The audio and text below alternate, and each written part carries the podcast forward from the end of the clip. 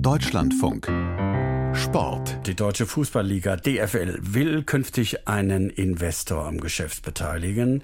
Das haben die Profivereine mehrheitlich entschieden. Aber die Fans sind sauer, damit nicht einverstanden und so sauer, dass sie jetzt eine Gesprächseinladung der DFL abgelehnt haben. Christina Hövelands aus der Sportredaktion. Warum?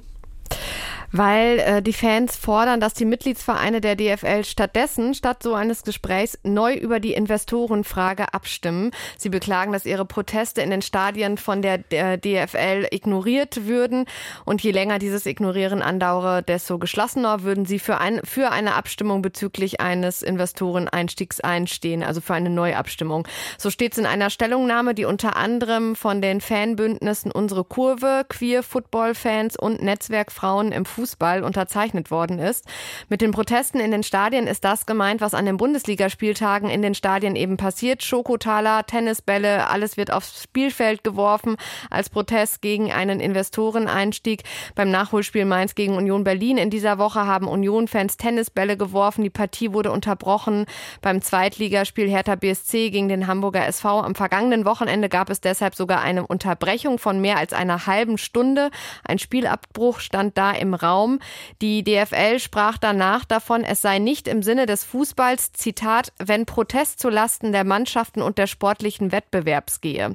Die äh, DFL will natürlich ihren Betrieb sicherstellen. Die Liga hat deshalb Vertreter der Fans eben zum Gespräch eingeladen. Im Gesprächsangebot aber auch schon darauf hingewiesen, dass nicht jeder Austausch garantieren könne, dass danach alle einer Meinung seien und dass der Protest der Fans in den Stadien auch übrigens zulasten Millionen Fans allgemein gehen, gehe. Die organisierten Fans, die fanden dieses Angebot äh, selbstgefällig. Ähm, es sei ein Trugschluss zu meinen, dass nur ein Bruchteil der Fans gegen den Investoreneinstieg sei. Jetzt haben mehrere Vereine gesagt, lasst uns doch noch mal abstimmen über diese Investorengeschichte.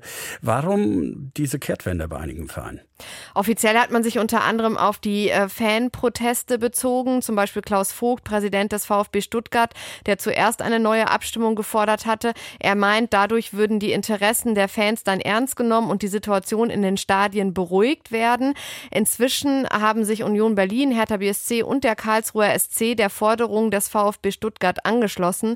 Ja, und neben den Faninteressen ist ein zweites, wohl gewichtigeres Argument dieser Clubs, dass sichergestellt werden müsse, dass die Abstimmung Abstimmung korrekt zustande gekommen ist. Denn zum Hintergrund bei der geheimen Abstimmung im Dezember kam äh, die notwendige Zweidrittelmehrheit mit der kleinstmöglichen Menge an Ja-Stimmen zusammen. Das heißt, hätte ein Vertreter weniger für den Investoreneinstieg gestimmt, hätte das nicht gereicht. Unter den Ja-Stimmen ist mutmaßlich auch die von Geschäftsführer Martin Kind von Hannover 96. Und ganz konkret eben um sein Abstimmungsverhalten dreht sich auch die Debatte.